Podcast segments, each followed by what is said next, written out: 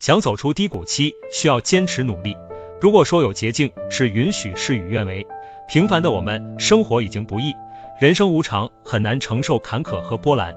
成功属于别人，失败才是常态。活着就是意义，放低姿态。每天的期待就是少点遗憾和无奈。低谷期就是熬，不要把希望寄托在生活会变好上。日子仍然难过，岁月依旧蹉跎，熬下去的希望是我们会越来越坚强。无所谓了，也就那样。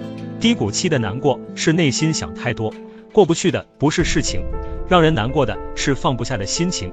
走出低谷期的捷径是走出心情的低谷期。生活想不开就是痛苦，想开了就是快乐。